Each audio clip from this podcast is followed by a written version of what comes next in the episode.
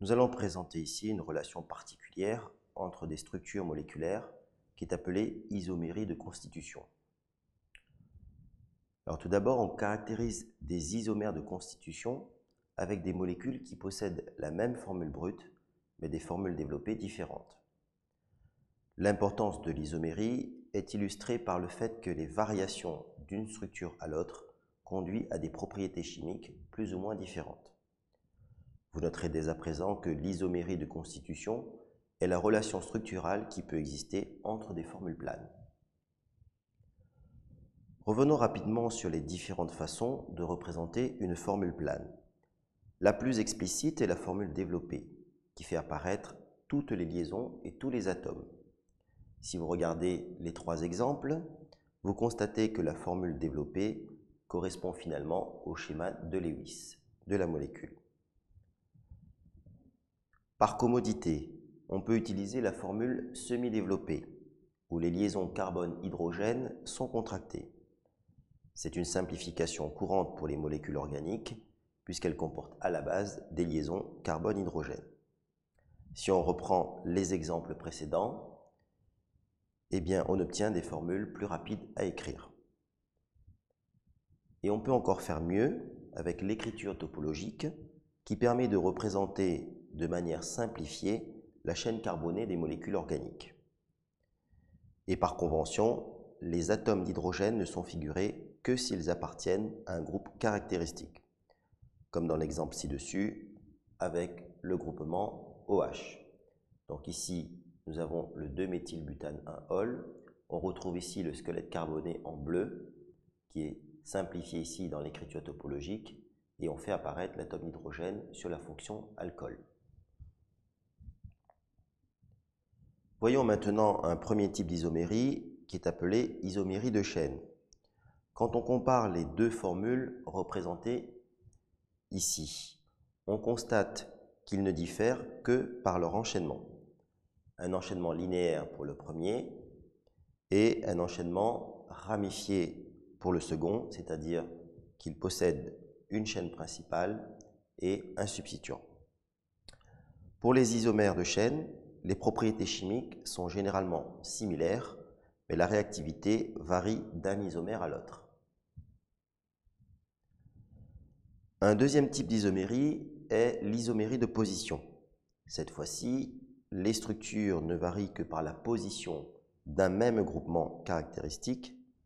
Si vous regardez ces deux exemples, vous voyez qu'on a la même chaîne carbonée et ce qui varie, c'est la position de ce groupement OH, ici en position 1 et ici en position 2.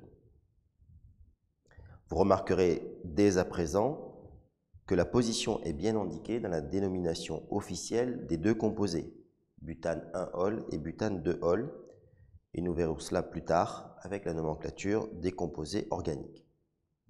Pour les isomères de position, on retrouve des propriétés chimiques similaires, mais en revanche, la réactivité varie d'une structure à l'autre. Signalons le cas particulier du benzène et de ses dérivés, où les isomères de position peuvent être distingués dans la dénomination officielle par des préfixes de position relative, ortho, méta et para. Dans l'exemple ici, on retrouve une règle appliquée en nomenclature avec la priorité du groupement OH, ici en rouge, sur l'atome Cl en bleu. Et donc la dénomination de base se rapporte à la fonction alcool. Ici, ce composé appartient à la famille des phénols.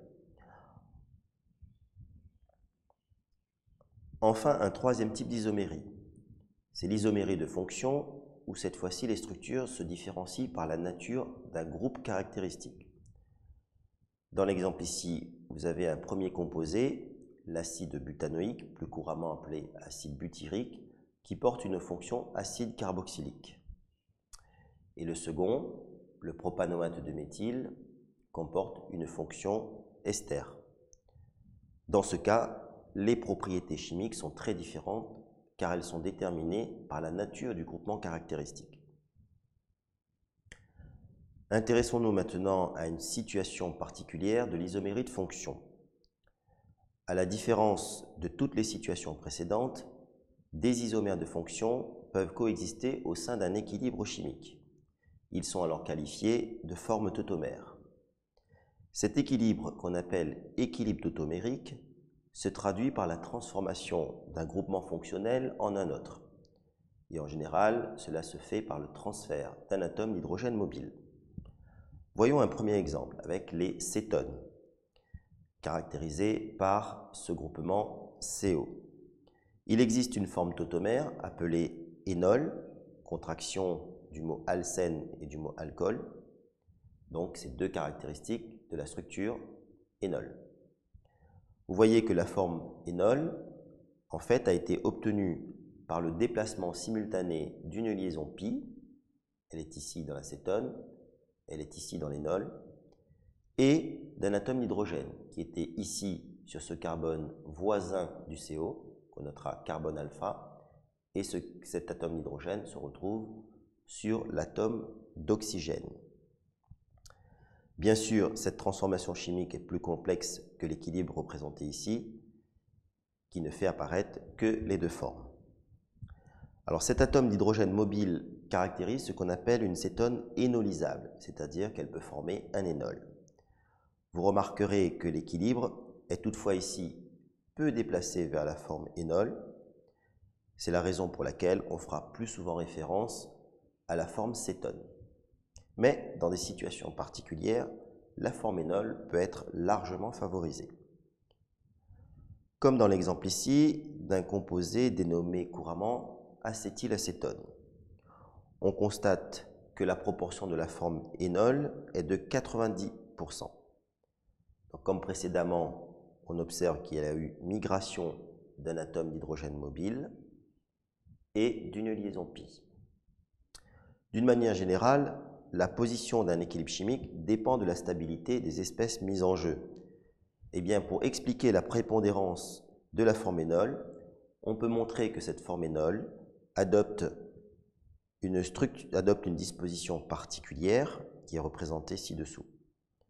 Et on voit que l'énol forme ce qu'on appelle un pseudocycle, un pseudocycle qui est appelé chélate, grâce à une liaison hydrogène intramoléculaire qui s'établit entre cet hydrogène et cet atome d'oxygène.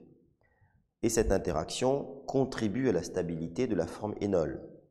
Alors il y a une autre contribution de nature électronique que nous ne détaillerons pas ici. Alors vous noterez toutefois que euh, les chélates stables sont ceux qui comportent 5 ou 6 éléments.